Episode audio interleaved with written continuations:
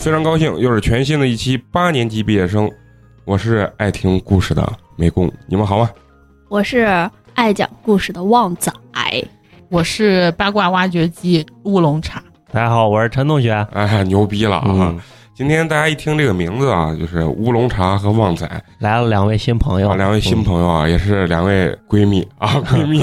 咱们今天这个主题呢很厉害，就叫做“我有一个朋友。嗯，对，”，听起来就充满了这种满满的这种八卦啊，有一种记实录的感觉啊。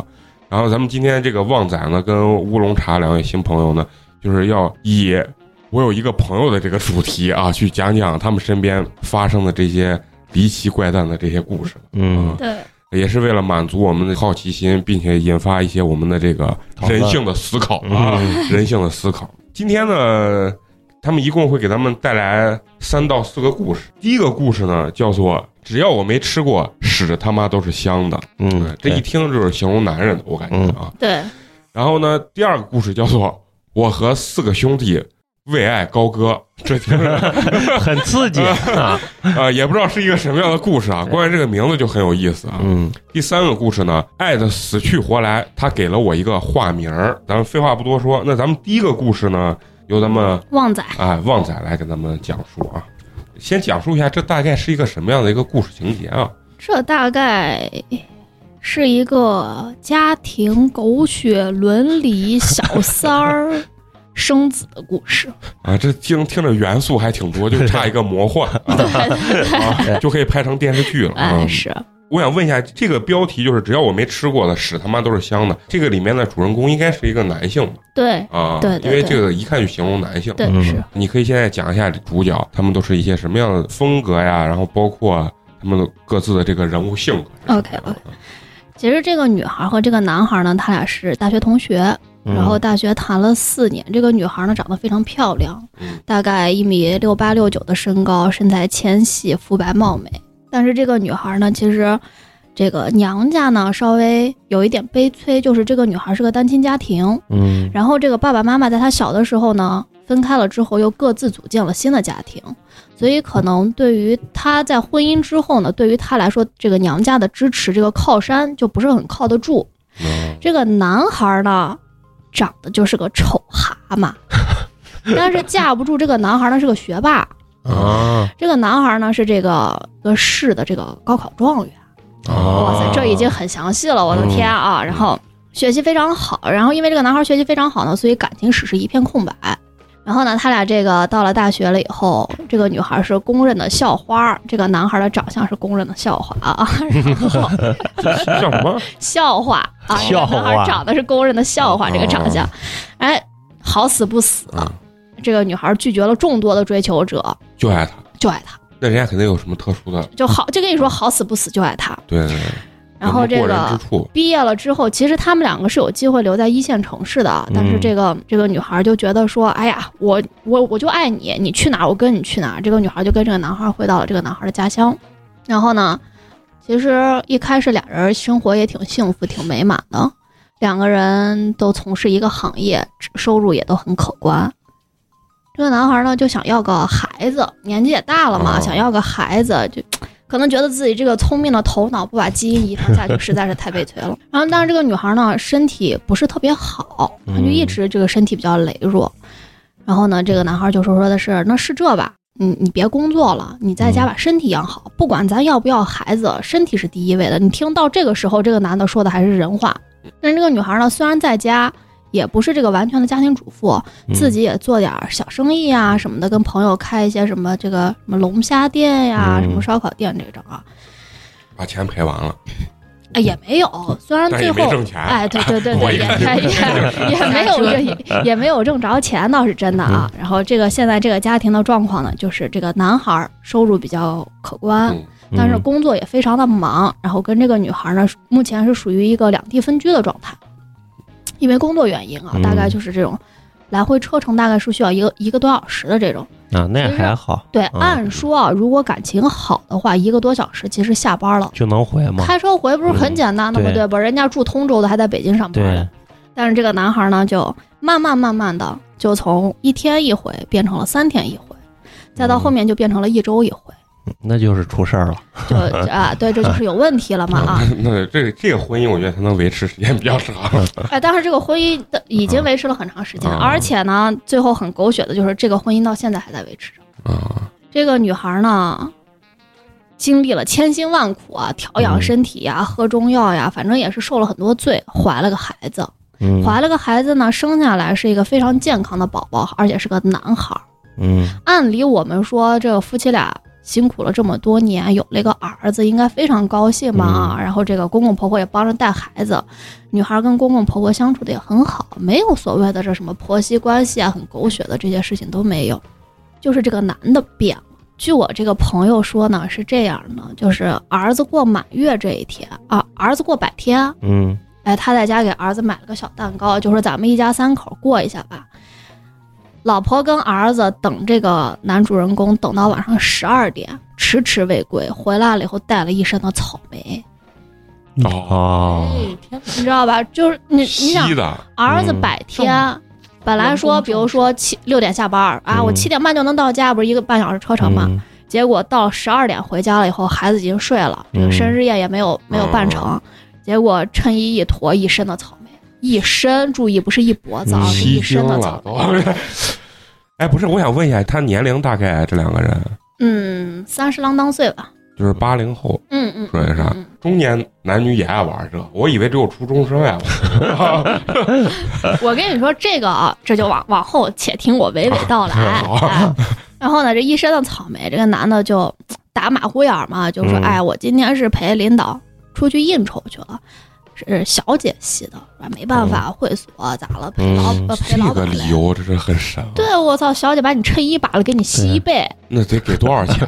小姐是是不是之前拔火罐？人工拔火罐小姐多大瘾，哇塞！小姐那个嘴唇应该挺厚。嗯小姐多大的瘾，给你吸脖子还不够，给你多敬业啊啊！就有多敬业，哇塞！完了以后呢，那这这事儿也就就就过去了。嗯啊，这就过去了。你也没有实锤嘛，对不对？人家说捉奸捉双，这个东西在你们女生眼里，这不算实锤吗？这都吸了满背了，这还不？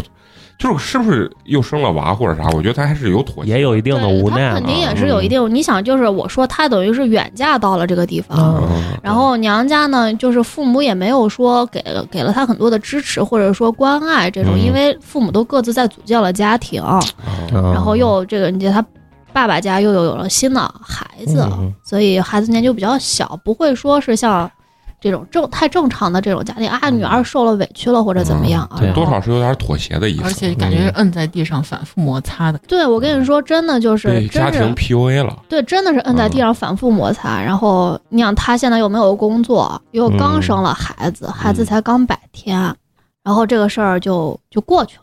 那肯定中间也也有一些争执啊，但是这个事儿总归就是过去了。过去了之后，有一天是这样，这个女孩突然接到了一条短信，然后短信的内容是这样的：说能不能让你你把你的老公管好，能不能让你老公不要再来骚扰我？啊，哇哦，天！然后我们就莫名其妙接到了一条短信。那这个是就是你这个电话从哪儿？对对，哦你听我说啊，然后嗯这个东西呢就是这样，然后她回来就问她老公，嗯，老公就说，会所的小姐，嗯，她老公就你知道吗？这个男人说谎嘛，大嘴一张，把玩啥都来，就也是有胡说病的。然后就搪塞嘛。嗯但是这个事儿就已经搪塞不过去，这等于小三儿找到脸上了嘛，哦对吧？然后她老公第二天上班了，他就给这个这个短这个这个短信，嗯就跟这个短信加了这个微信。嗯，加了微信之后呢，哎，对方也很快的就通过了。通过了之后呢，把朋对方朋友圈看了一下，发现这个女的应该是她老公的同事哦，啊吧，应该是同事，嗯因为这个会发一些工作上的内容嘛，这个朋友圈，然后应该是她老公的同事，然后她又在微信给这个跟这个女的聊，就是说，啊，我昨天收到你的短信了，说嗯到底是怎么回事儿，你能不能解释清楚？你我们家庭也挺幸福的，你突然说这么一句，你这不是有没有想破坏我家庭啊嗯啥的啊啊？反正就主动出击了。呃，对方就说啊，你老公在这个工作场合经常骚扰我，然后这个说很爱慕我，向我告白。但是我知道他也有老婆孩子嗯，但是这个事儿呢，因为呃他是我的同事关系啊，我有这份工作也很不容易，说我只能给你说，看你能不能从你们家庭内部把这个问题帮我解决一下。嗯你听这时候对方说的也还是人话，嗯对吧？很理性啊。嗯啊，有有理有据吧啊感，觉像是两个父女之间的这个友谊达成了一种共识的这种感觉。哎，然后呢，这个我这个朋友呢就不相信吧，嗯啊，觉得对方在胡掰，说我老公不会的，我们现在有孩子，家庭也很和睦啊，怎么的？然后这个对方就说：“那你回去问你老公吧，反正就是我希望他不要再骚扰我啊，我没有想要破坏你的家庭，也没有想要介入你的家庭，反而我对于现在的这个你老公的这种行为，我觉得很很苦恼嗯，呃很很困扰。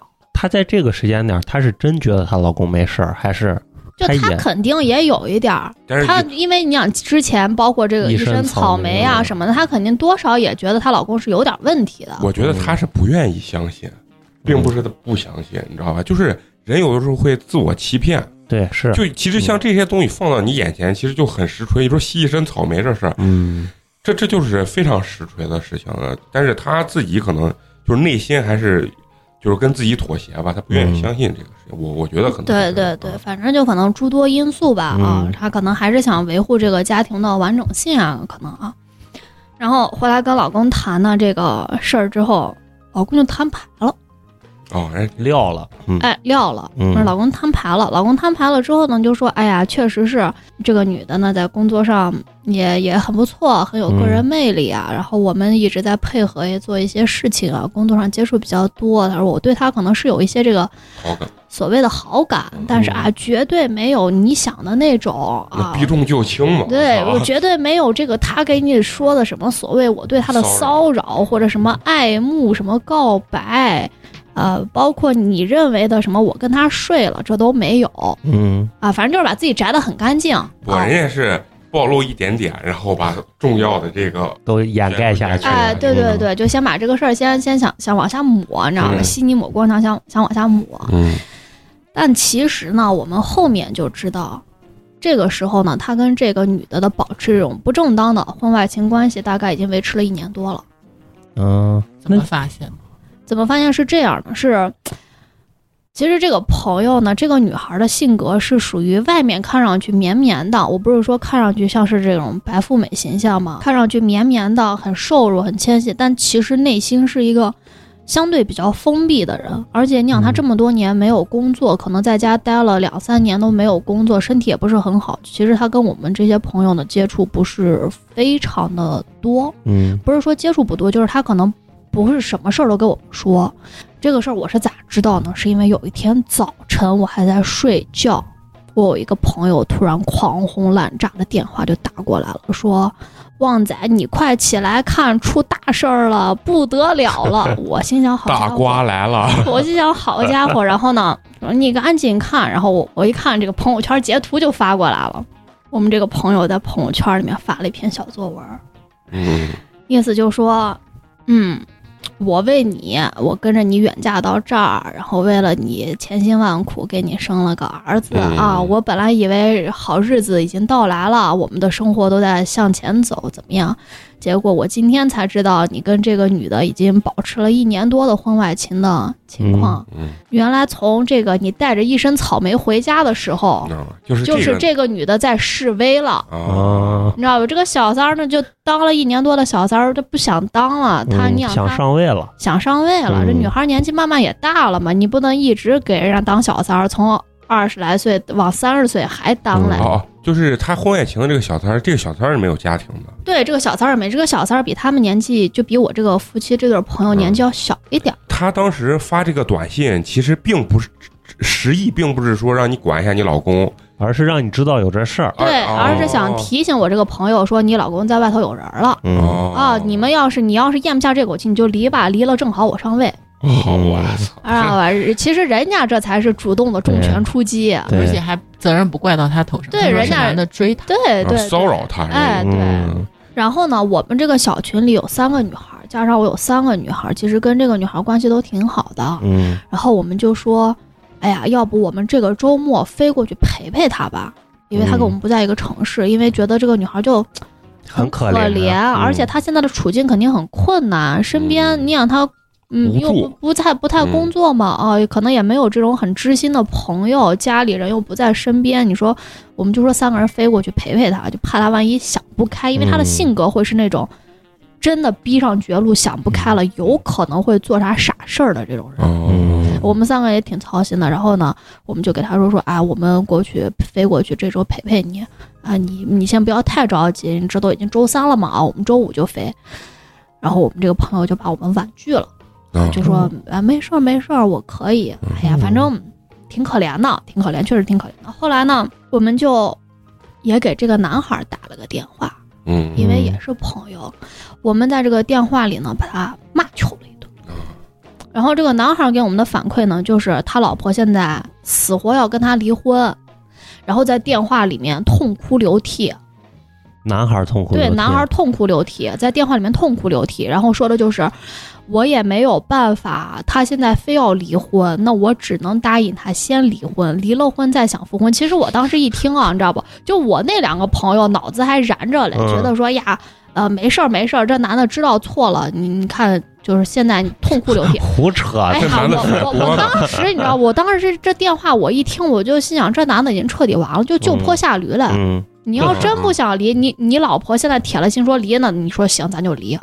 真把那证儿一领，咋可能再复婚？对，你知道这男的啊其实在这个时候就是就坡下驴了，就嗯他也不知道这事儿该咋处理。那老婆说离那就离吧，反正我现在也有也有下家了嘛，就嗯，谁不想找个年轻人？我 现在也有下家了。啊然后这个时候呢，我们我们挂了电话之后呢，我这两个朋友，因为我这两个朋友跟我也不在一个地方，在另外的城市，然后他们就说，其实前段时间大概两个月之前，这对夫妻朋友去他们在的这个城市旅游了。啊，然后旅游之后呢，他们就一块儿四个人一块儿吃了个饭，他们就觉得这个男孩当时有点端倪。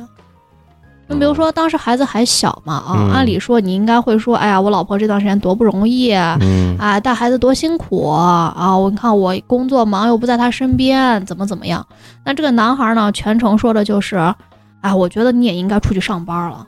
哎，我觉得你不能老这样待在家。你看你现在待在家，头也不洗，妆也不化，嗯，你知道不？就满满的这个谈话中都是对他老婆的这种挑剔和不满。嗯我们当时就，但我这两个朋友呢，还是觉得说，哎，没关系，这个事儿是有有有所挽回的。这个男孩知道错了，我当时就觉得你们是不是脑子里面都装的是浆糊？这男的说赶紧离吧，我的我的快乐生活即将开始了。对，没过两天，嗯嗯小作文又在线朋友圈。我觉得他确实是完美受害者啊，他确实是完美受害者。然后他这个小作文又再现江湖了。嗯这一次这个小作文篇幅更长，字数更多啊。然后大概意思就是说，我怀孕的时候，这个小三儿也在怀孕。啊，我操！我想知道这男的挣多少钱？这个男的，呃，你可以说一下，比如说他年薪大概我我估计啊，嗯就因为咱们也不太会去问人家工资多少，嗯但是我约摸估计他这个行业年薪在六十万差不多，而且嗯。六十万他这个收入在他这个城市的话来说是算是不错的了。啊啊，因为当地的这个房价呀各方面其实还是就跟西安是同级的嗯对对，虽然是省会城市，但是房价呀什么的没有西安高。啊嗯啊，是所以他年薪六十万的话，我觉得是问题不大错的啊嗯，有房有车又没啥负担，嗯对不对这孩子老，他就可以要两个娃，他想啥嘞？然后你听我说嘛，然后这个有钱真的可以为所欲为。这个小作文不是再现江湖了吗？嗯这个不是篇幅更多，字数更长更多嘛啊，然后说啊，原来我怀孕的时候，她也在怀孕啊，然后我孩子过百天的时候，他孩子也在过百天然后没有，他去种草莓了。啊，对，然后我孩子过百天的时候，这个鸡巴怀着孕种草莓，他然后说妈的也说你你你你居然到十二点多，我跟儿子在家等你，居然到十二点多才回来，种了一身的草莓，还说是小姐搞的、啊，这都是这个小作文里写的。然后最后呢，这个小三儿应该是把孩子打了，哦，那你这个东西没办法嘛，你你就把他生下来，你没法给他上户口嘛，你咋弄？不是还是不够有钱。你要一年挣六百万，他绝对就敢生下来，直接挑一笔 啊，对不对？然后最后他一算，这个男的这个资产还是不行，你知道吧？一年挣六十万，对，反正不知道这个小三儿跟这个男的中间是咋商讨的，反正肯定有个拉锯战。这小三儿把孩子打了，也就是从这个小三儿把孩子打了之后，这个小三儿的心态发生了彻底的变化嗯啊！所有的这个短信也好，微信也好，都是从这个把孩子打了之后，那他肯定不甘心嘛。对，因为我没结婚，我给你怀了个孩子，孩子又打了，你现在还要回去跟你老婆过幸福日子，那我这肯定心里嗯，不爽不平衡。就得上点计谋了。哎，对，嗯就我我不好过，你就是不理你也别想好过。对我我打断一下，因为我周围有很多朋友都当小三儿，嗯，非常好，非常好。您这是个什么圈就是子？就合着您这是出淤泥而不染，是吧？濯清涟而不妖合着您啊这是个大染缸。啊！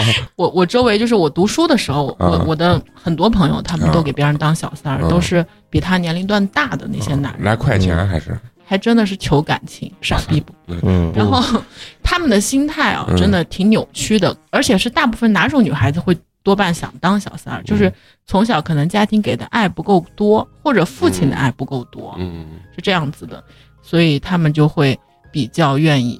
只要有人对他稍稍有施施展一些关怀，哦又是年纪相相对偏大一些的那种男孩，哦。然后稍微又有点事业啊怎么样的，他们就会比较喜欢。嗯啊，就是从物质跟精神上都能包而且容关系的。女人一旦这样，女人的好胜心啊，就只盯着这个点了。对对对其，实你说这个事情从头到尾看有啥意义吗？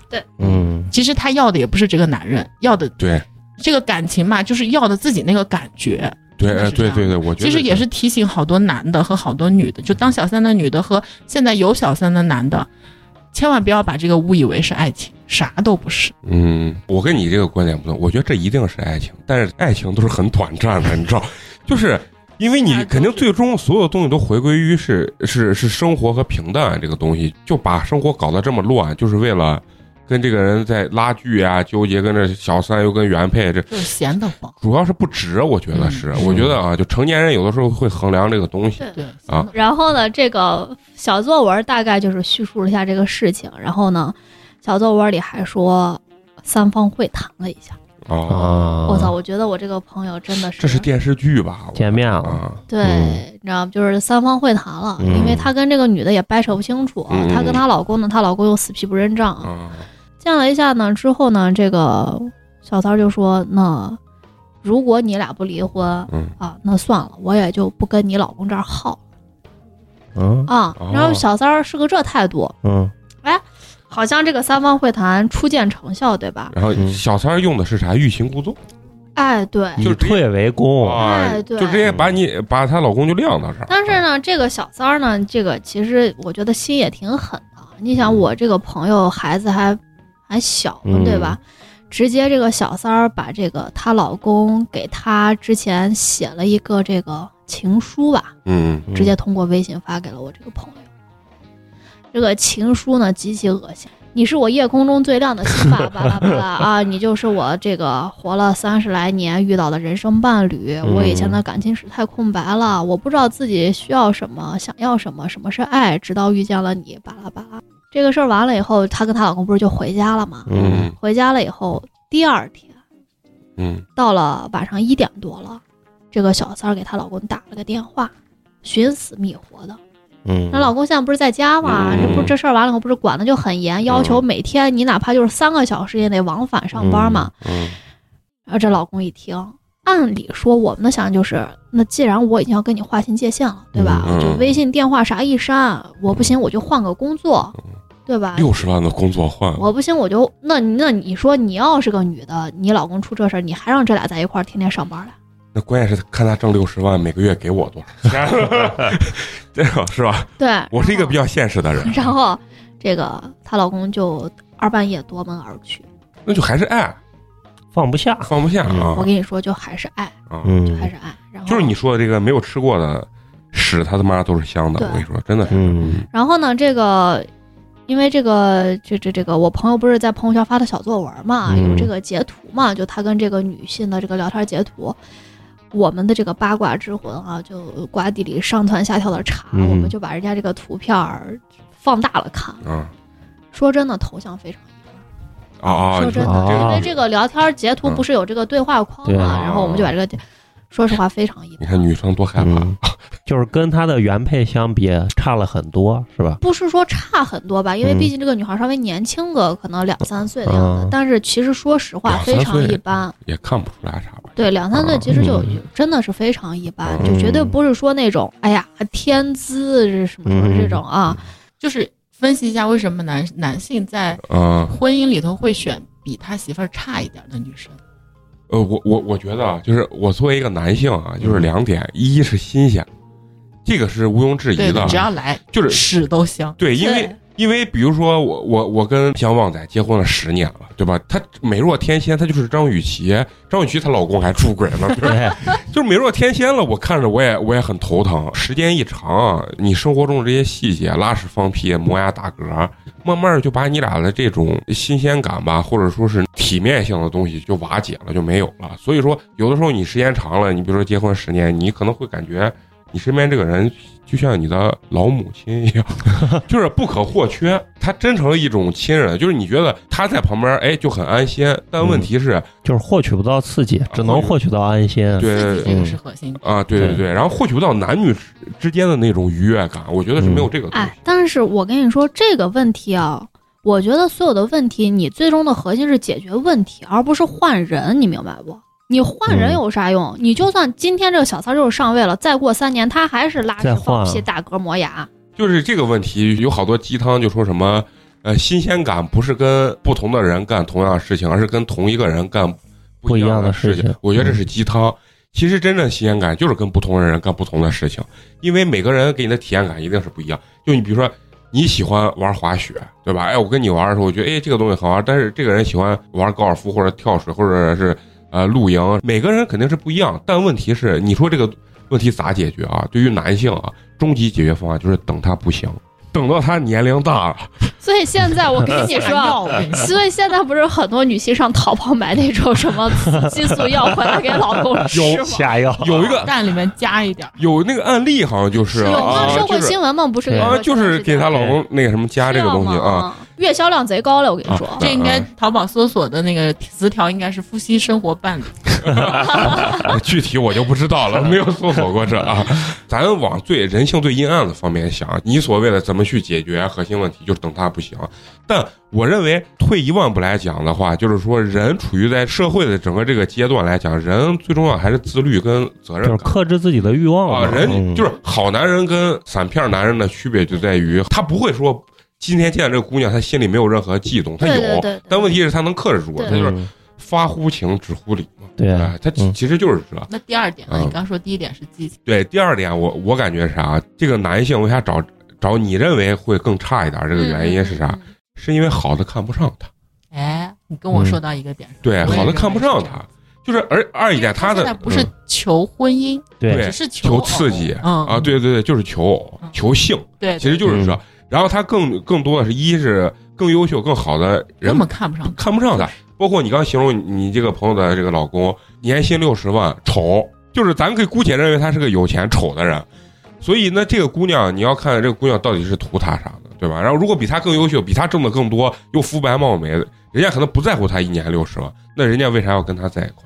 二一点，从男性的角度来说，他找的更好的，他自己还觉得，他本来在婚姻中他可能都不一定把控的特别好，他找个小三儿，又是那种比如说地位很高又很好的话，就是愿意跟他在一起，他觉得他把控不了，他觉得更累。就是是吧？他的左右逢源更不容易，然后所以他找这个这个人既能看上他，他又觉得能把控住这个女的，我觉得是就是这个原因。对对啊对对，你他不是不想找好的，是找不来。我也想跟张雨绮谈，问题是张雨绮看不上我嘛。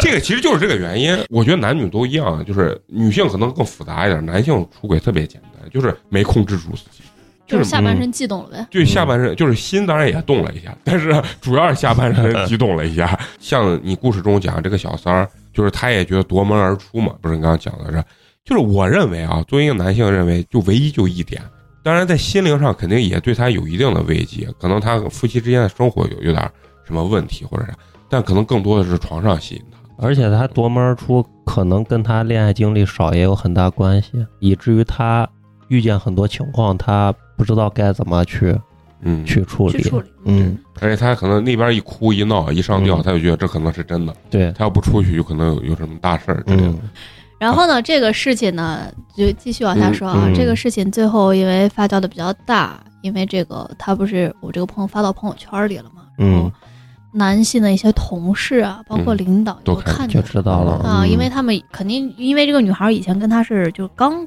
跟他到这个地方，大家是同一个行业。他他俩从谈恋爱到结婚，现在一共多少年？哎呀，上大学就十年十年十年了吧，嗯也得有啊，也得有十年了，就其实嗯挺不容易的。嗯挺不容易的。然后呢，这个男的就没法干了，没法干，嗯确实也就跳槽了。跳槽了之后呢，他就不在这个居家一个半小时的地方，他就回到了这个可以天天按时按点回家的地方，找了一份工作，嗯就等于跟这个三儿就彻底分开了嘛。嗯三儿还在原来的地方干。然后呢，我朋友本来以为说这是获得了这个家庭呢回归了平静，啊，嗯。啊就是还是原谅了，就还是原谅了。啊。因为其实我们当时也分析过，因为你说他带着儿子，而且这个女孩是属于这种就是对家庭心思很重的，她不可能说离婚了以后不要孩子。那你说她带着孩子，如果回到，你说她能回到哪儿呢？因为她的爸爸妈妈两个人现在也不在一个城市，嗯。就嗯。他他爸爸的条件好一些，他如果嗯。回到他爸爸所在的这个城市，这个城市就是属于北上广深这样一线城市。那他现在三十郎当岁，也没有太多的工作经验，带着一个儿子，又没有房子，嗯。嗯，其实这个生生活活更难，生活是非常、嗯。是是是非常难的，起码嗯。三五年之内啊，嗯。所以我们就分析过他为什么会最后还是就等于原谅，屎都糊到自己脸上了，嗯。还是选择把屎吃下去了，就是、嗯。其实也是挺挺挺生活挺无奈的，嗯然后他就还是选择了原谅，然后这个事情就告一段落，因为。嗯我们朋友也不好再去问，因为他已经选择原谅了嘛，嗯我们不可能再去问，哎，怎么样呀？这样啊，大家也就都都非常有默契的，就不再提这个话题。嗯然后这个事情大概过了半个月之后啊，小作文又又又又来了，就才半个月。你刚说的那个夺门而出之后呢，就换工作了，对两两个人这这两个人嗯就说，可能就出去了以后，这个女孩就说我我真的非常伤心，咱们嗯刚三方会谈过，你选择回归家庭，但是他一个电话，你就又可以半夜把嗯我撇在家里面啊。嗯但是最终的最终，就还是选择了原谅嗯啊。这个男的呢，做出的这个表达就是，我一定会跟他断干净。那么我现在把工作也换了，嗯哦，我现在就就守在你旁边，我每天就六点下班，六点半就到家这种。嗯啊，这个男的意思就是这是我我表达的诚意吧啊，嗯就不要脸点儿说就是我犯了这么大的错，那我现在嗯能补救的就是这样。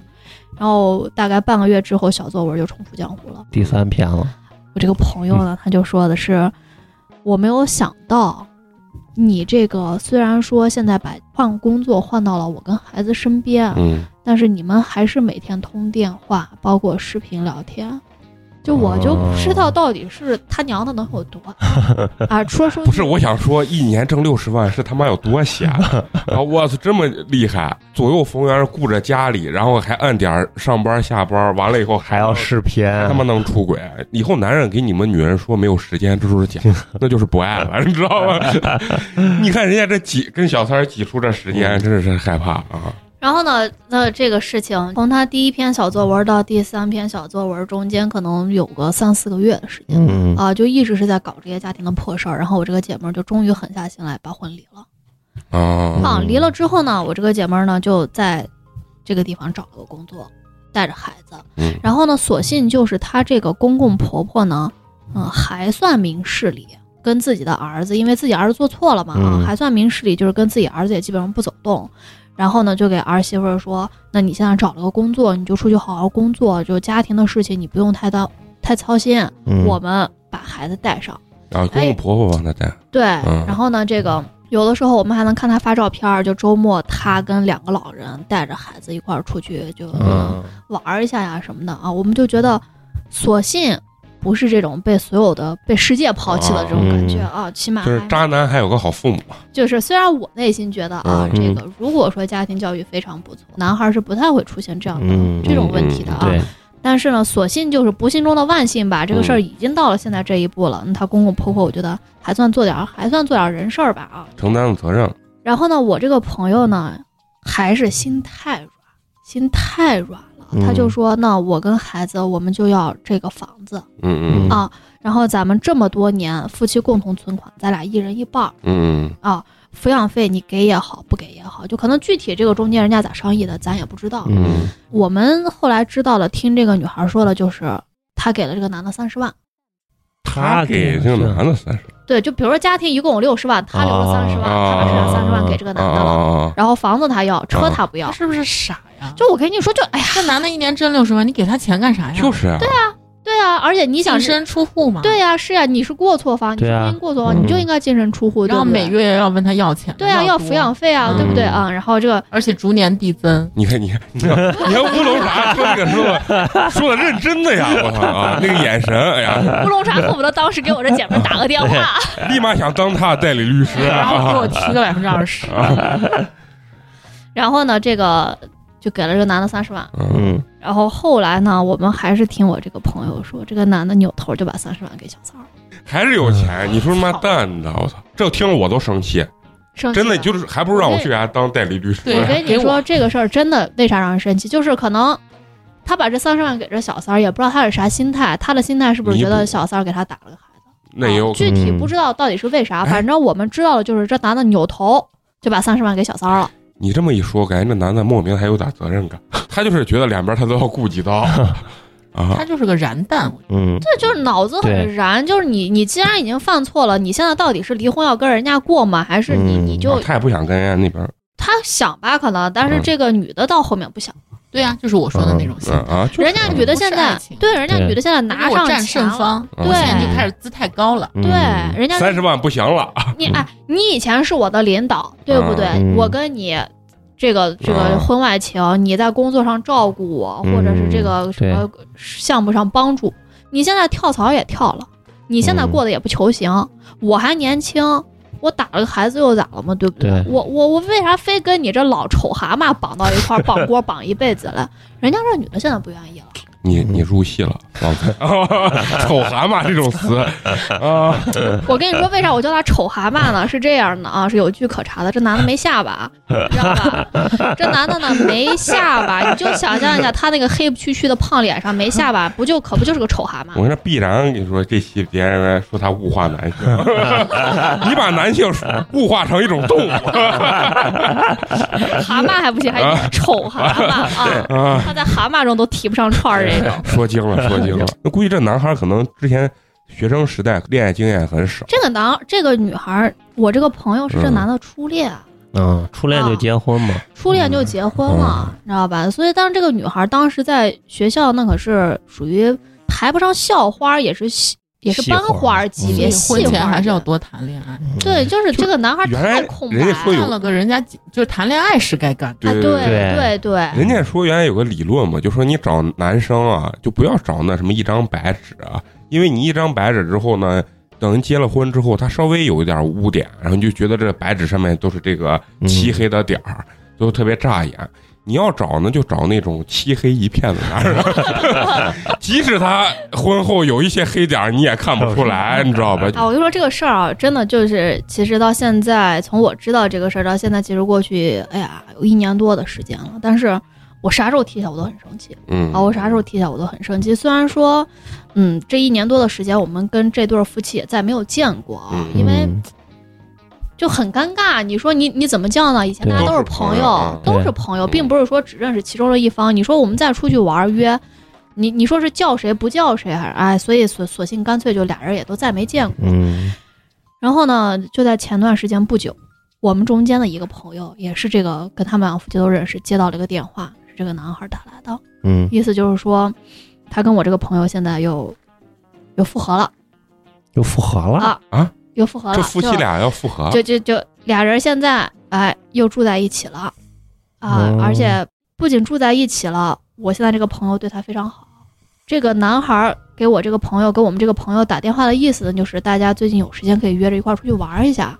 我也等于带着这个女孩出去散散心，然后大家朋友在一起嘛啊，嗯这个大家玩一玩，高兴高兴，重新找一下这个感觉，嗯。热情吧。嗯。然后我们这些朋友就你知道，其实我们对于这个男孩，其实现在的抵触情绪是非常厉害。嗯你对就就你就从头到尾就没干人事儿嘛，对，然后所以我们就本来你们都已经把他立成陈世美的这个角色，结果突然哎发现哎人就好了啊！哎，但是你们我这情绪是不是无处哎，安我操我放？们的 情绪就跟过山车一样，你知道，我们情绪时而非常的愤怒，嗯时而又觉得这个女孩非常的可怜可怜。嗯结果现在好了，我们就觉得，哎呀，我操，真的是无奈。我觉得这个女孩最后能还是做出这种牺牲和妥协，包括像她打电话说，她说现在他老婆对他非常好这种啊，我其实不太明白他老婆是个啥心态。就两个人现在不是很明白哎，对，嗯就是两个人现在，我给了你三十万，你三十万扭头给了小三儿之后，嗯然后这个事情过了半年之后，咱俩现在又复合了，你又回来搬回家来住，又是爸爸妈妈孩子，嗯，完完整整幸福的一家人 啊！而我这个非常的可怕。真闹了一整，最后他俩人还少了一一共损失了三十万 这个故事应该换个名字。啊！这个故事名字应该叫《一抛值三十万的屎》。哎，对对对，可以给这个故事换个名。到现在就是两人是又领证了，复合了还是具体有没有复婚啊啊？他没有说，但是在电话里意思就是两个人现在反正是在一起，而且感情是在一个逐步，升温的过程？哎，对，那到现在就等于人人家俩呃就是又住到一起之后，你们就反正也不太好接触，是吧？对你嗯这个事情，嗯你就不好再探寻说，哎呀，最后怎么回事儿呢？你嗯这个东西毕竟是人家的伤疤，咱也不好说打着关心的名义。虽然说我们内心是真的很关心啊，但是你不不好再去问了。嗯人家说了就说了，对不说了，咱做朋友也不可能去问。嗯然后其实呢，把这个事情说出来呢，就是因为我虽然过了一年多，但是心中非常的义愤填膺。时至嗯今日啊，我啥时候说出来，我都咬牙切齿。我特别想问，就是说你们身边发生了这些事情之后啊，作为女性的话，你们会把这种男性的这种故事带入到自己的情感之中，更多疑你的另一半儿或者怎么样，会会有这种心态吗？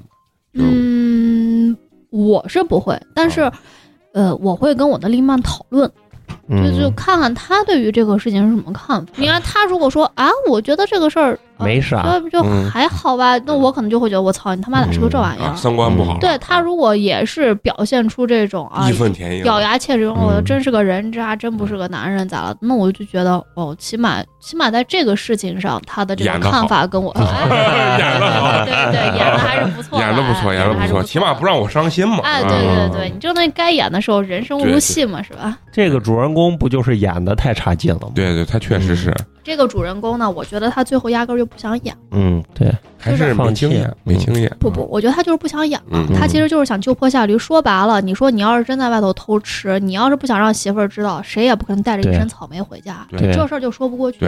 我哪怕临时出差出个五天，嗯，你这事儿是不是也搪过去了？那他其实我觉得你这这个，招儿真的，我作为男性我都没想到，哎，是吧？你这是宗师级别的啊！哎，这都都是大家玩剩下的啊。因为我觉得这个男的到最后呢，他就是不想演了。啊就是想就坡下驴，我就是不想过了。你要是能发现，那就就这样吧。嗯，我觉得他是这种心。最后他俩能和好，我觉得是他去找那个小三儿，那个小三儿其实也并不想跟他在一起，他最后觉得他情感又又再次空缺了，所以他这一回头发现还是自己媳妇儿好。那这咱就不知道。嗯我估计肯定是有这个这个心态。其实我觉得啊，以我的角度来看，如果这个男的真的受到了比较严厉的惩罚啊，之后，再选择回归家庭，那其实翻过来说，对这个家庭其实也是不幸中的万幸吧，嗯就是挽救一个原生家庭，起码对孩子啊各方面可能还可以。但是现在最关键的问题就是，这个男的其实没有受到任何惩罚，对，太轻易了，太轻易了。这个之后很有可能他日后可能还会有这样的对，他再碰见个小四，他还得这么着、啊，因为他觉得没有啥，半年工资嘛，挺对，好。然后现在啊老婆跟我复合，老婆对我还挺好。表面上看是男性出轨啊，不管是哪一方出轨吧，肯定跟另一方也是有关系的。对就像这个情况，这个女孩儿，你说她自身有没有责任？我觉得还是有的。一一就是陈同学说惩罚力度不够，哎，那我想问一下你们男、嗯男生啊，就比如说这个事情发酵的，你身边的同事、朋友，嗯你以前的可能领导，比如说很关怀你的领导，嗯嗯包括你家的亲友，包括你父母都知道了。嗯就是你们作为男性会觉得这个是你们受到的一个惩罚吗？嗯，？我觉得是。是的，啊，嗯。是。这是一个惩罚，嗯。对吗？所以当时可能我朋友就觉得他已经把这个事儿发哦了，因为导致他，比如说在原公司、啊。下属也好，领导也好，他没有办法抬起头做人了嘛，啊所以他只能选择换了个工作这样。啊，然后包括你想，结婚这么多年，肯定多少男方家的亲戚呀、朋友啊，嗯包括比如有时候团建一些公司里的同事呀，嗯，微信都有嘛。所以他就等于脸没了。嗯对嗯所以我觉得啊，这个女的，她既然把这事儿爆出来，她就要想到后果。对她其实她这样爆，从男生角度来说也是非常不合适的。嗯，她如果爆完以后，你要想，我就要弄弄死他，嗯嗯，我就是不那我跟你过，对你这个个事情的确你是过错方，嗯那我就弄死你。嗯完了以后，我就该过我自己的。对，你独立起来，嗯你你你要把自己好好的支棱起来。嗯到最后这又弄个这，你觉得损害了自己的利益。对啊？你两个人在一块儿，在一块儿干啥呢？对，我跟你说，现在我那天我就在说，我说这这东西啊，这成笑话。嗯，对，就是这把这么自己不光把自嗯不光这个男的不光把自己的脸丢丢干抹净了，嗯把媳妇儿的脸也丢干抹净。我觉得那个呃乌龙茶说的对啊，嗯就是你要是说我就要把你搞臭，嗯咱就我就把你往臭了搞。但是往臭了搞，我觉得老娘绝对再不会跟你在一起。嗯你丢的就是你自己人，丢的就是你你你爸妈的人。嗯但是你说现在俩人又又在一块儿了，我是不是我的脸也跟着你全没了？嗯，这个关系里面肯定男女他都有各自本身的问题啊。但是你就说是完美受害者这个东西，就是他太过于完美了，心过于太软了，所以导致这个事情不断的发生。对，这个男的伤害他不止一回，谈过了，然后呃半夜又夺门而出，这是嗯多大的一种侮辱跟伤害！嗯，对啊，就是啊，刚我咱几个谈完以后，他给我打了个电话，我啪夺门而出，嗯这他妈就是侮辱，把屎直接往我脸上我轰的，是就跟你说，这就真的是就啊是一套连连嗯连勾拳嘛，左勾拳右勾拳，然后把我的头摁在地上摩擦完，然后还照我脸上吐了一口。啊，就这，然后 人家还啊，然后最后还能和好。那行，那咱这个故事是不是第一个故事就过了？对嗯，ending 那 ending ending，第一个故事 ending 之后呢，咱们就来第二个故事。第二个故事叫做《爱的死去活来》，他给了我一个化名儿。那这个故事呢，主讲呢是咱们这个乌龙茶啊。其实他俩都经历过这个事情啊，包括旺仔跟对我乌龙茶，俩都一块儿听，但是角度不同啊。对，可能故事的这个原本的这个样子，可能两个人知道可能不太一样。接下来就让咱们这个乌龙茶给咱们啊来讲讲这个故事然后这个也是个算是不是算是，这就是个渣男的故事，啊嗯。就你们全是吐槽渣男是吧？对啊，然后呢，这个男的是这样子，就是我形容一下他的外表吧，嗯，嗯，他应臭蛤蟆该，不臭猴子不是 这个男人还挺帅的。啊，这个男人是我一个闺蜜，就是在软件上认识的一个男人。然后我这个闺蜜认识这个男人之前，旺仔的他那个朋友嗯也跟这个男的也在软件上认识了。他那个朋友跟这个男人认识完了以后，我这个朋友就认识了这个男人，是这么一个关系。所以我们俩就在聊同一就聊同一件事情。就我说，哎，我说我那个朋友，哎，这个事情好好好好他妈狗血狗血。他说他那个朋友也可狗血，然后形容那个男，因为我俩都看过那个人男人的照片，对，我俩就让人家再给发过来了，一看同一个人。啊同一个照片，我哎操！呀，世界是真小呀！啊不要乱搞啊！对然后呢，这个男人挺帅的，个子不太高，也是那种壮，就是那种不是很壮，但、啊。但是身形很好。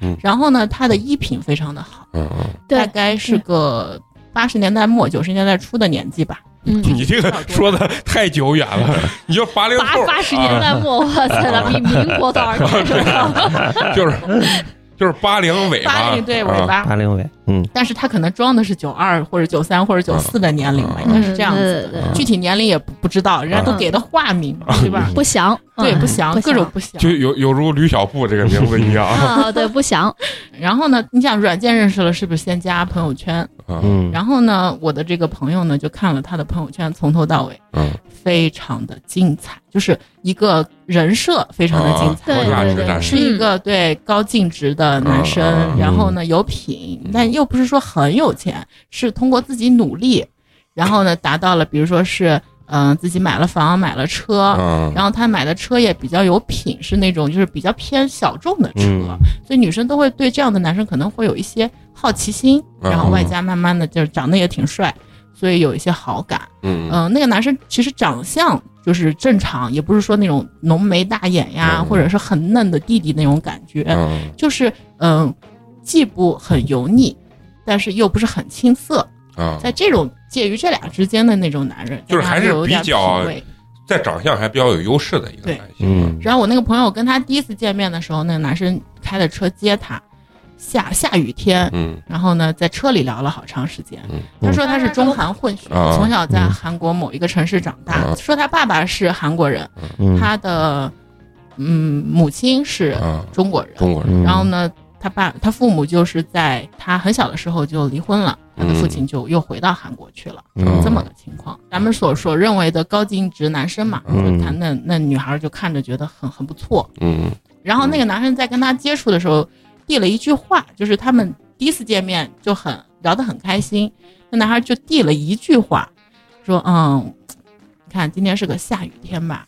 对，以往这种下雨的日子都比较适合睡觉。啊，嗯。就是要开这个蛮正常，这个蛮正常。但是他说他又来了一句，我一般都会找一个五星级的酒店，然后碰到下雨天，然后订一个房间，然后呢开上一瓶酒，看看那个就是都市的夜景 这个就给女生递话呢。啊。然后这个女生就听进去了。啊。过了可能大半年吧，可能女孩子也是可能感情上面受了点伤害怎么的，嗯。完了就约这个男生见面了。啊，就五星级酒店啊，开瓶酒这就看了看城市的夜嗯景。我，但是我这个朋友啊，她也是高净值女生，啊她是自己开的房，啊邀请五星级酒店，邀请请男士士过来，然后这个男生说了一句什么呢？这个就后面就有猫腻了。那个男生说了一句：“哎呀，我得先把我妈妈送回家，她刚下班，我得先把她一接，然后送回家，嗯然后我再过来。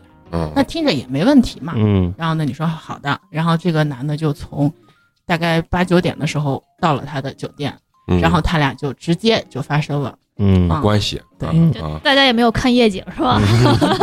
具体我怎么知道？然后呢那，谁还能顾得上看景儿？你就是我眼中最美的景。然后呢，这个男生就我这个朋友就后来分析嘛，这个男生就到了九十点，那个女孩就说：“那你就别回了嘛，啊对吧？”然后这男生来了一句：“嗯、我妈妈特别害怕一个人在家，我还是得回家呢。啊那我的故事就暂时先讲到这儿，一会儿为大家我们再接下来讲。接下来要让旺仔来讲她这个闺蜜怎么认识这个男生的。啊我这个闺蜜呢是这样，就是有一天我俩坐在一起喝咖啡，然后就给我吐槽，就哎，我说你最近怎么看上去这么的不爽啊？就就很明显心情不是很高涨。哎呀，他说我这半年以来都郁郁寡欢。哎，我说咋回事儿啊？很久没见了，我就问说咋回事儿？哦，这个闸口就打开了，滔滔不绝了一下午。他说呢是这样，他之前呢也是在一个软件上认识了个男孩儿，嗯这个这是一个男孩呢什么神奇的软件？哎，对这个软件啊，就不打广告了，哔哔哔啊 软件哈。然后他认识个男孩，这个男孩呢，就是诸如这个乌龙茶所说，嗯嗯，这女孩嘛，嗯这个有一些共性，她都会喜欢这样的男孩子，对。神秘，嗯嗯，啊异国哎，混血嘛，神秘，然后这个奋发图强，嗯，然后从这个衣着啊什么的都非常的有品位，嗯。爱干净，然后很有礼貌，然后跟他相处时候也很有修养，哎，就反正就是这种好感度会 up up 加分的这种地方。啊。然后呢，这个跟他相处呢，就感觉像恋人一样，啊，嗯。无微不至。嗯。啊，也会这个牵手啊，也会这种有这种情侣之间这种亲密的动作，但是两个人呢，也没有人打破这个捅破这种窗户纸说，啊，我们现在就是谈恋爱吧，啊，就没有没有这一步。嗯。所以呢，他也就一直觉得说，哎呀，其实我也挺喜欢你的，我感觉你也挺喜欢我的，要不然咱们在一块儿吧。这个男孩就也迟迟的，就是总是遇到这种话题就搪塞过去了。嗯搪塞过去了之后呢，这个女孩就也没考虑那么多，这女小女生嘛，享受当下啊，就每天都被这个爱冲昏了头。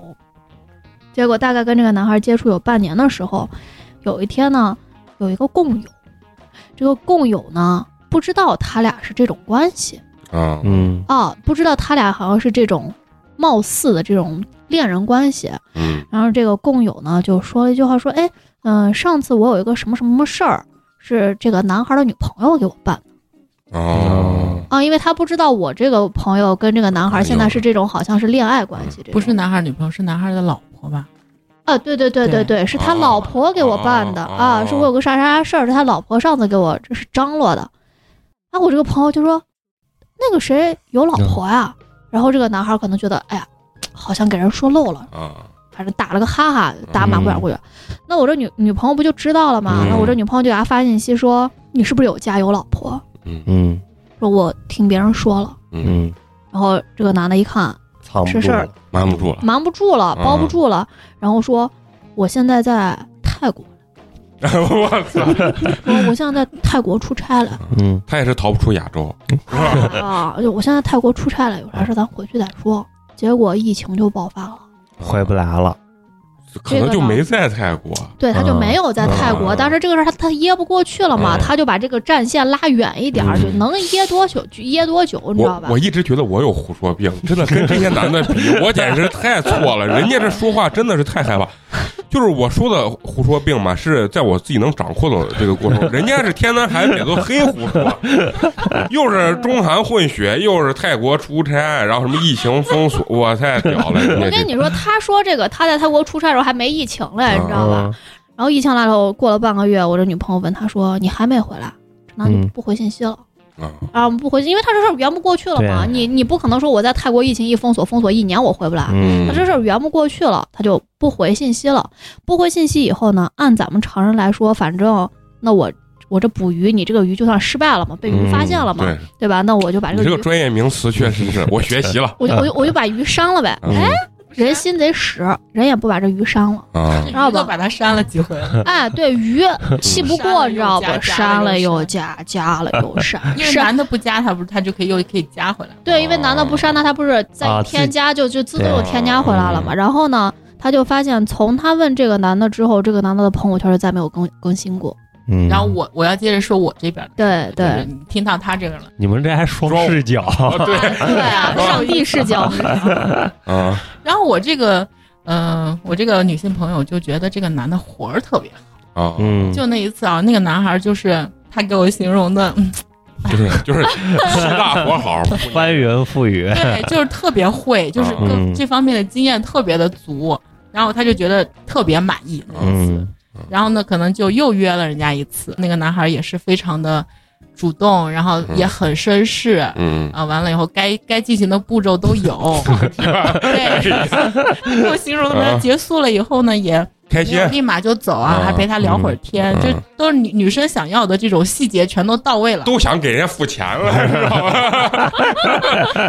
然后呢，我就听进去，我就觉得挺有意思。然后有一天就爆雷了，就发现是同一个人。接下来我这个朋友也知道了呀，啊，然后他就也是就是也知道他他就不有他有主动联系这个男生了，因为他知道这个男的是有有老婆有老婆，而且这个男的不止一个，老特别的混乱，啊就不止一个这个外头约的人，啊特别的混乱嘛，就觉得不干净。啊而且他说的这些完全就不是真的，啊，就是包括他什么中韩混血，假的，嗯然后怎么怎么怎么都是假的。呃，最后一看是个吃软饭啊哎，还真没有，就是这方面还真没有。啊就是我们也很纳闷啊，就是既然旺仔他这个朋友，既然这样情况下，那我在我就问旺仔这个朋友有没有给这个男生花钱，嗯。他说还没有，基本出去所有都是那个男生掏的钱。嗯，啊、就很奇怪的一个那人家就想听到你们赞美他活好，这对男性也是一个非常大的一个 对我加一句啊，然后这个事儿就是我不是跟乌龙茶，我俩就发现我操是同一个人嘛嗯嗯。啊，然后大家就把这个对了一下，双方对这个男男生的评价啊，除了这个什么衣品好、彬彬有礼之外，大家赞不绝口就是活儿好啊，赞不绝口啊，那就是真的好啊然后呢，就是我这边这个朋友，他其实无所谓，他就觉得那我就少跟他接触。但是当时他还不太知道这个男生嗯外面的约的人很多，嗯所以他觉得活好以后，他介绍给了他另外一个朋友。你这不是说人家男生，你这是把自己的我这个朋友给卖了。我这个朋友的另外一个女性朋友就觉得这个男的真的活好。哎呀，你说的我都想认识这个男的。紧接着我这个朋友也没有下回了，然后这个男的的朋友圈就定格在那一天了。再也没有发过新的了，他就说明他是分组发的，这个这个男的在你们生活中也是确实挺深入的，跟你们各个闺蜜 还转介绍。就是大家这个东西有好资源嘛，对吧？好楼主一生平安这种东西啊。然后我说一下这个朋友圈这个事儿呢，就是他分组这个事儿，就是因为你像就是刚才那个乌龙茶说他这他这两个朋友可能只是贪图人家活儿好，嗯，对吧？啊，但是我这个朋友呢是有点上头，哦，动感情了，啊，有点上头，因为嗯他们联系的时间比较久，可能有个嗯七八个月、半年这样，现在就嗯有点上头。啊然后有点上头之后，他不是说他在泰国，然后就他的朋友圈就定格到哪儿，再没有。他虽然没有删掉这条鱼，但是呢，他的朋友圈也就到这儿为止了。嗯从此之后，他的朋友圈就像死去了一样。啊但是后来呢，我跟乌龙茶交流了一下，就发现他只是对于我的这个朋友朋友圈定格在了这一天。他对他池塘里其他的鱼的朋友圈还是正常每天正常更新日常呀之类的。对，哦，你们就是每一个闺蜜看见的是不同的这个，对时间差嘛，嗯就是她那儿先断的朋友圈，然后嗯我这个朋友这儿才还有几条，对哎对对对对。你说她多累？我觉得我把每条鱼的日期都记清楚了，嗯对鱼上都有备注，嗯鱼上的新鲜日期、这他娘保的这质期。这，要不你转介绍我一下，我学习一下，这如何能如此玩的游刃有余？接着呢，那你们说的这个什么，他给了我一个化名，这是是因为我们后来就说，因为是这样，然后我就说，我说啥样的男的嘛能这么上头？嗯我说让我看看是啥样的 油让老娘也试一下，让让我也长长眼嘛，是不是 啊？我虽然这个这没有没没牙口儿，但是开开开眼还行。照片一发过来，我怎么觉得？我不是跟我这朋友在喝下午茶吗？他说嗯啊行吧，我给你看一下。嗯嗯，还是很很很伤的啊，还是在情商上然后给我看。你看，我操，我前我男友一看，哎，我操，这个照片儿怎么有点眼熟？因为我之前跟乌龙茶他那个朋友，不是我们也都认识嘛，嗯就是乌龙茶这个朋友也给我看过，啊，看过那么两三张嗯，这张照片就是那两三张的其中一张。哦虽然有时间差，但是我还有点印象，就我觉得这个照片有点眼熟而。且这个男生有纹身，在在明显部位，哦对，所以就还是比较好辨认的嗯。我说，哎，姐们儿，我说这个东西我好像有点熟。我说嗯你把这照片发过来，我问问。嗯然后我这不就把这个照片发给乌龙茶，嗯乌龙茶，我操，这不就是那天那个谁谁谁给咱俩看的那个吗？你知道，我这就 这就对上。了然后呢，我们就说，我就问我这个姐们儿，我说她叫啥呀？我姐们儿就说她叫叉叉叉，嗯但是呢，她给我们我跟乌龙茶另外那个姐们儿说的，她叫叉叉，对叫叉叉，然后不就是名名字都字都是不一样的，所以为什么就牛说逼呀！我操，哥们儿，就这个男的真的很神奇。他每天晚上回去得写剧本儿。对，我觉得他是要写脚本啊你知道吧对要不然记不他是会记不住。他也太累了，出去 我他也不骗钱，还鸡巴的就为了还听服，务贼好，就为了听一句，我操，这活儿贼好，这不也有为了转介绍啊，把商业把老客户做的那非常非常满意，非常满意让老客户们互相发现。呃，老老客户对老客户们还互相互相发现吗？老客户还给他介绍新客户，我操，这牛逼啊人家就是为了活一个口碑，人家的精神境界不是咱这种精神境界，知道不？人活就活口碑了。这你妈就！发现影响家庭了，赶紧删，就那种啊，不是删就赶紧跑。我现在听了，现在啊，不知道这个男的他的快乐源泉是来自于哪？你说他他每天这么多，他真的是为了他的身体的一一种那个啥嘛？愉悦嘛？我觉得也并不是，他可能就是一种怪癖吧。我觉得，我觉得他就是可能想在广大这个女性朋友心中活成一座丰碑吧，嗯，就适合说不上节目定说不定朋友到时候到时候集资一下，给他什么 立立个碑之类的，立个像之类的。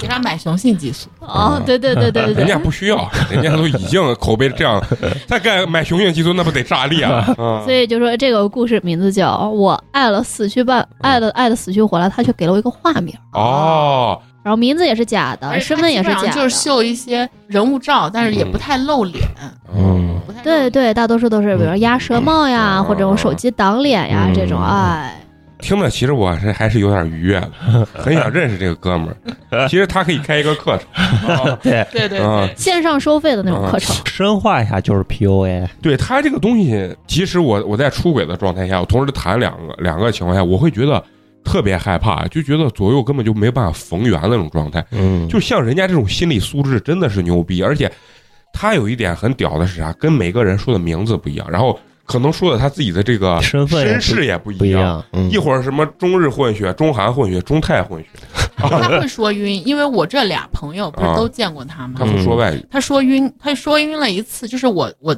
另外那个朋友哦，说晕过一回，转介啊。被转介的那个朋友就就觉得嗯他说的这些，因为那个朋友心思更细一些，嗯。他就觉得这个男的说的很多事情里面有漏有漏洞，嗯。而且呢，他还分析这个男生他的牙齿是偏黄一点。他就分析，一般偏黄一点都是在甘肃啊或者哪儿，他们的那个饮用水嗯引起的，嗯他可能会有 我操！科学知识都上来了，你们这些闺蜜也是闲的，我跟你说。而且他的口音就，他其实一直在装港台腔，很装的啊严丝合缝，但是这脑子就是啊，但是。他话中就是因为我那个朋友就是偏西北一点，他能听出来啊。我我想问一下，就是你们作为女性的话，对这种男性，你们会不会产生好奇？应该也会吧，就觉得反正就听着挺我操，对啊，这是个奇男子啊！这对啊，这生活中是真的是，挺神秘的，我身边是真的没有人有男性这么牛逼的，这个真的是 就特别想知道他一个人的时候在干嘛你俩在写脚本呀。啊？对对对他，八点钟回到家要写脚本呀，第二天要联系几号鱼塘的几号鱼我。看到陈同学和美工脸上各种羡慕的表情。呀，把人能跟你说能馋死了，我跟你说。今天晚上要回味半天。那必须了。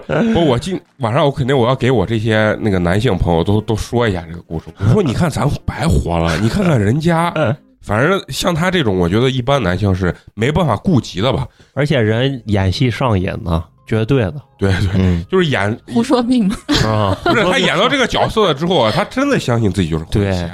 你们的闺蜜在一个夸他活好，两个夸他活好，转介绍还夸他活好，那他就飘了。漂亮，那说明人家是真活好，你也不要在这儿故意抹黑人家，这是你羡慕不来的技能啊！哎呀，确实牛逼。其实还是多少听完以后有点哎，有点羡慕 哎。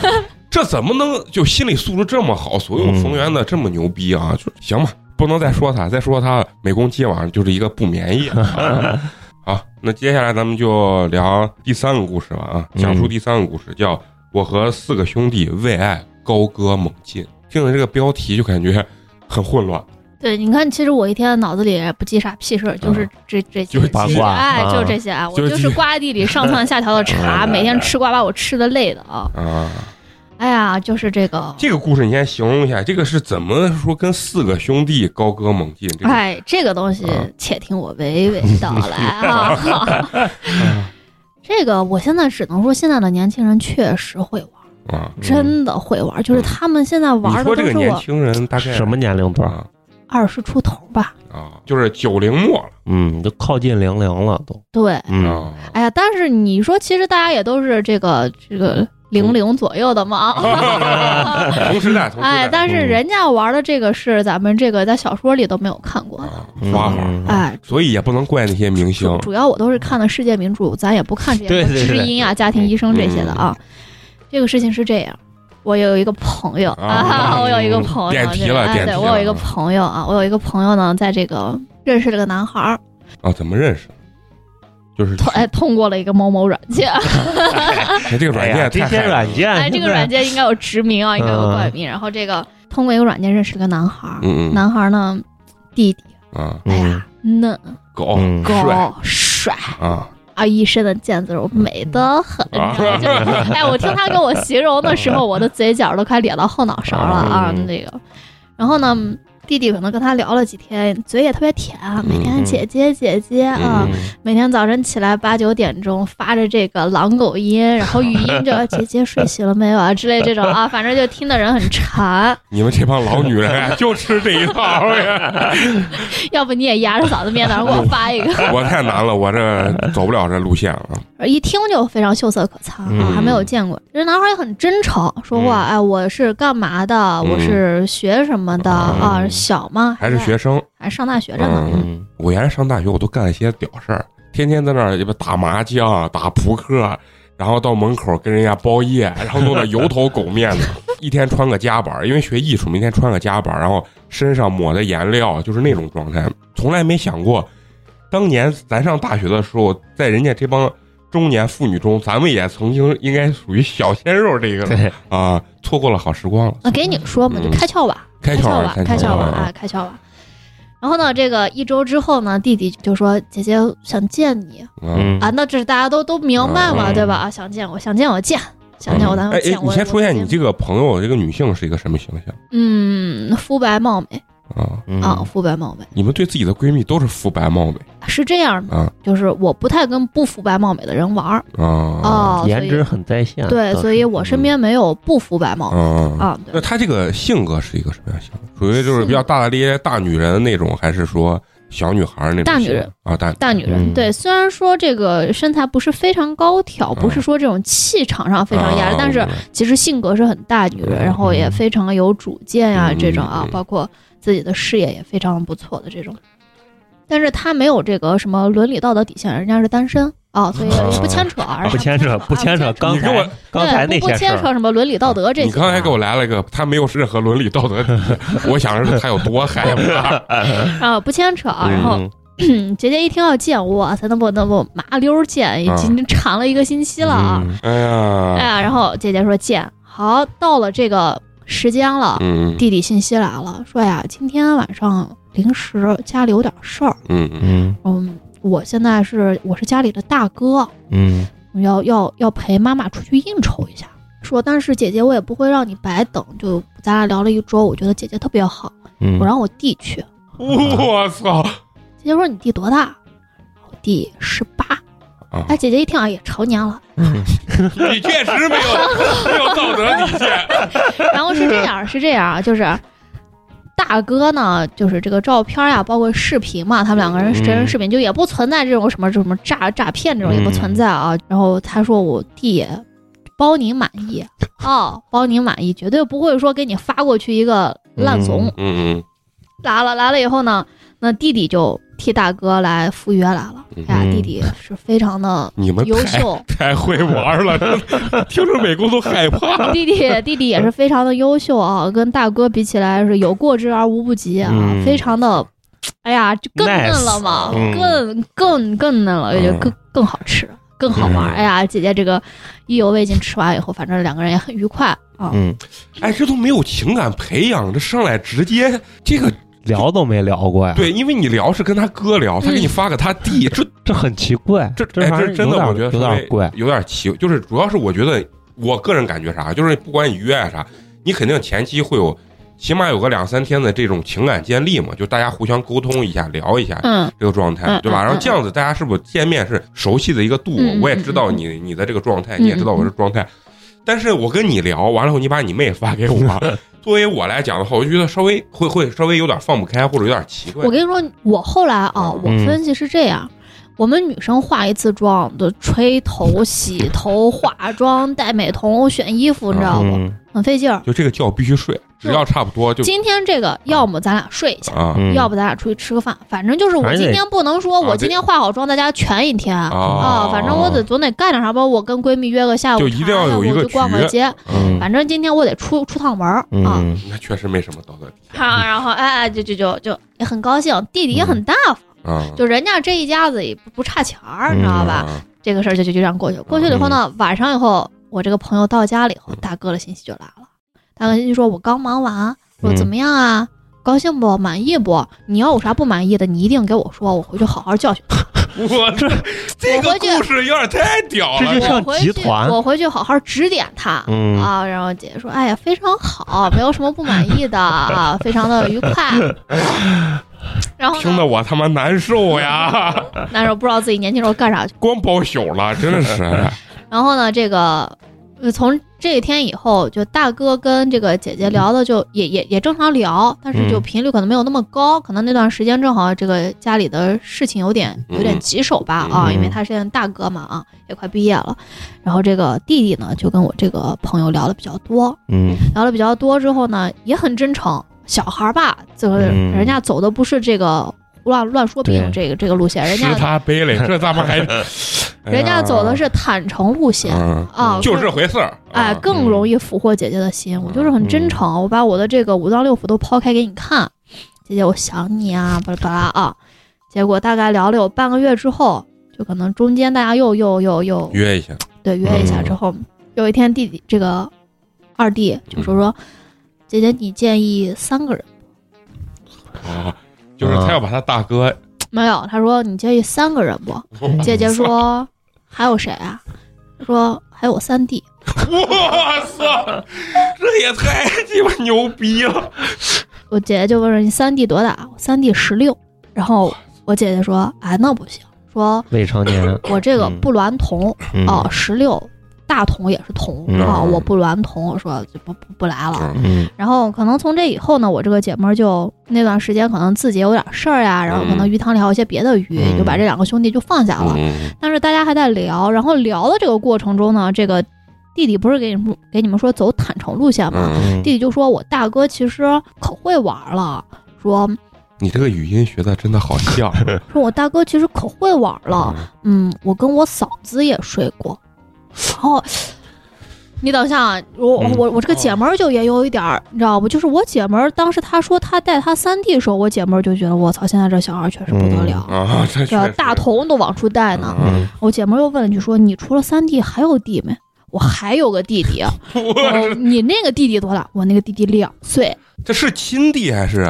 对，一二三是亲的，四、哦这个小的是这个后后妈的嗯啊。哎，但是这个一二三哎这三个时间离得比较近的，都是一个妈的、嗯啊，一一个妈生的啊。然后呢，这个嗯，这个二弟不是在这个过程就跟我姐们儿聊嘛，嗯，就说其实我大哥，我大哥可会玩了，然后我大哥是家里的顶梁柱，我跟我嫂子也睡过。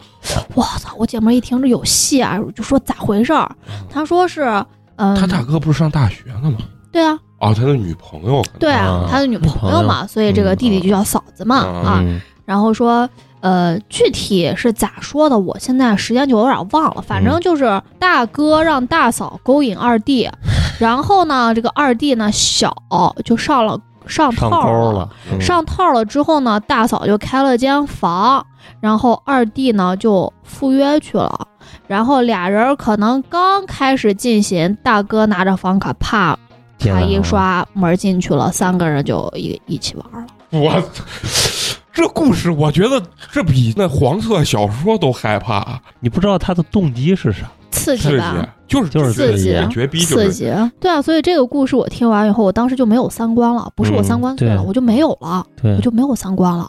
哎，这才二十郎当岁的小年轻啊，这都把我三观击碎了，这我都我就没有三观了。我跟你说，我都没有三观了不。是你让我自己编故事啊，我都编不出来这样，你让我编，我也编不出来嗯啊。确实厉害。但是其实我也挺挺佩服你的姐妹儿，你的姐妹儿就有点牛逼，就是跟大哥聊完以后，大哥说有事儿来不了，派了个二弟派了个，二弟去，所以其实自始至终，你知道不？就是我嗯这个姐们儿跟大哥都没见过。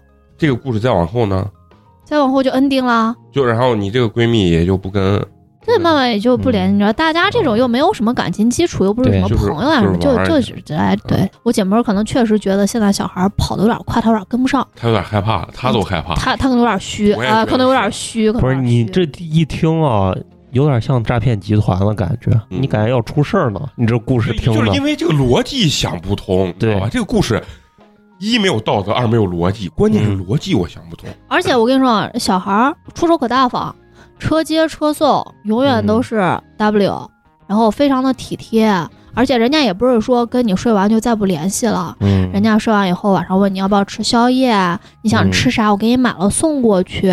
你像大半夜，我姐妹说想吃啥，都都都往我姐妹家送，这现在确实是这可能是服务至上就是现在这 家庭服务业，条件好服务业非常的这个发达。这现在确实也不知道人家男性的这个快感到底从哪儿来，这可能还是咱老直男还是啥？我确实有点理解不了。关键问题是啥？是我觉得这个故事当中啊，就是如果假设我是这个女主的话，嗯，会给我的感觉就是没有安全感。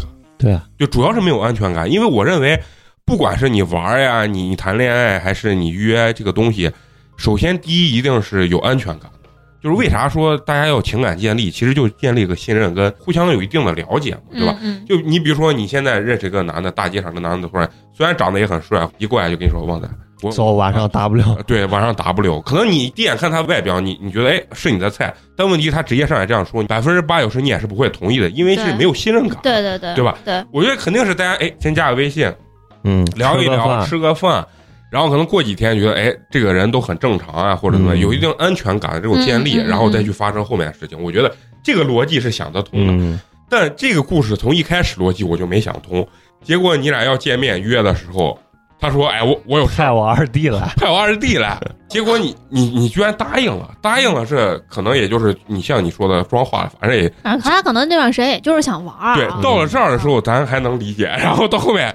关键又不理解这个男的了。这个男的说：“你见没见三个人？”我想着是他要带他大哥嘛，对吧？这个如果他带他大哥，我能理解。嗯，问题他转身说：“我还有个三弟。”得亏你这朋友还有那么一点点道德底线，就是未成年，我实在是没办法接受三弟这个事情就没成。对，完了，最后上还有弟没有，四弟四弟两岁，这一听就不。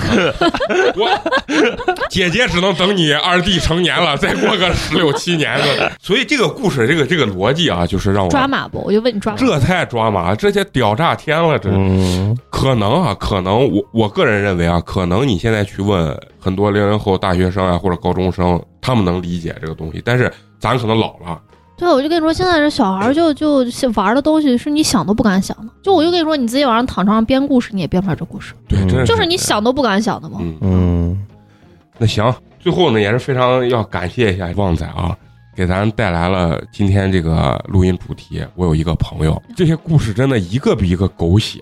对，就第一个是咱们想象中能想象出来的，嗯就是婚外、呃婚内出轨这件事情啊。到第二个故事就已经开始有一些抓马了。然后是双线的一个故事啊，你的闺蜜和她闺蜜同时跟这个男的两个人的认知的名字都不一样，整个人设全都不一样，对吧？嗯最后发现他居然还有媳妇儿娃，嗯，这个就开始抓马了。到第三个故事，这个就是超出我的想象能力了，嗯你知道吗？已经超出不是说超超出我三观，是超出我的想象能力。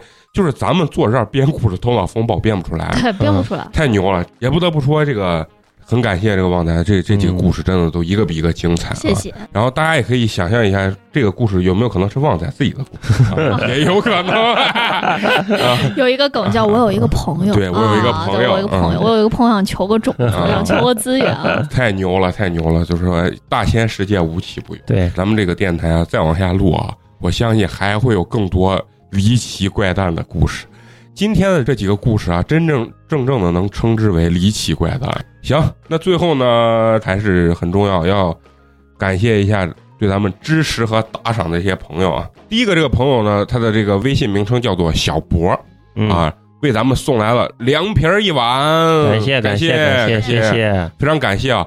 然后他是海外的一个朋友啊，嗯可能在外一直留学。他给咱们的留言是：感谢你们的节目给我带来了快乐。其实这是我们最欣慰的一个一个事情，是吧？这其实对咱们是一个很大的很大的一个鼓励吧，啊跟认可啊。包括那天还有一个朋友私信呃对。咱们小助手嗯，啊，就说他在海外留学了，很早就去留学，在海外也没有朋友。嗯，然后呢，他就偶然听到咱们这个节目，就觉得呀，就感动的自己在那边哭呢，就是觉得咱们几个朋友坐在一起去聊一些很怪诞的这种故事，然后他也很羡慕这种有朋友在身边啊，嗯每周啊大家在一块聚一下玩一下，然后录录音的这种感觉啊。嗯。然后因为他在海外说好像是没有朋友，很寂寞，很寂寞。嗯因为疫情也回不来，回不来，对。所以说，这也其实对我们来说就是特别大的一种鼓励跟跟认可吧，嗯。就是说能把很多快乐呀、陪伴带到别人的这个我们的任务就是散播欢乐，散播爱。对对啊对对 啊，然后击碎你的三观。好，第二个好朋友啊，叫张小黑啊，为咱们送来了优质肉夹馍一个，感谢谢谢谢谢谢，这个牛逼啊！这个是咱们北京的东城区的一位朋友啊，然后他给咱们的留言是：我是在北京生活十年的宝鸡人，啊，还是哦还是老乡，乡，还是老乡，还是老乡。每年回家的日子呢，屈指可数。偶然的机会听到了八年级，相见恨晚。节目的内容好，三观正，你们的口音和方言的词汇太他妈的亲切了。祝越办越好，哎感谢感谢感谢咱们办这个电台有个特别好的，给我一个特别大的一个欣慰跟鼓励是啥？就是有很多在外的陕西人听到咱们包括咱们的口音呀、和内容的时候，包括咱介绍一些地名吃的时候，嗯，他们那种乡愁啊或者相思那种感觉一下就涌上那个心头了。对，可能对他们来说是一个特别大的一种精神上的这种慰藉。对嗯好，也希望呢，我们能把更多的这种欢乐和陪伴啊带给大家。最后呢，还是要非常感谢各位能一直坚守听我们八年级节目的这些好朋友啊。我们的节目会在每周三固定更新。如果你想跟我们有深层次的交流，包括呢进我们的这个听友群，给我们投稿，或者说是线下呢，约我们的这个剧本杀这个活动，都可以关注我们这个微信公众号“八年级毕业生”，八呢是数字八。那咱们这期就到这，下期接着聊，拜拜，拜拜。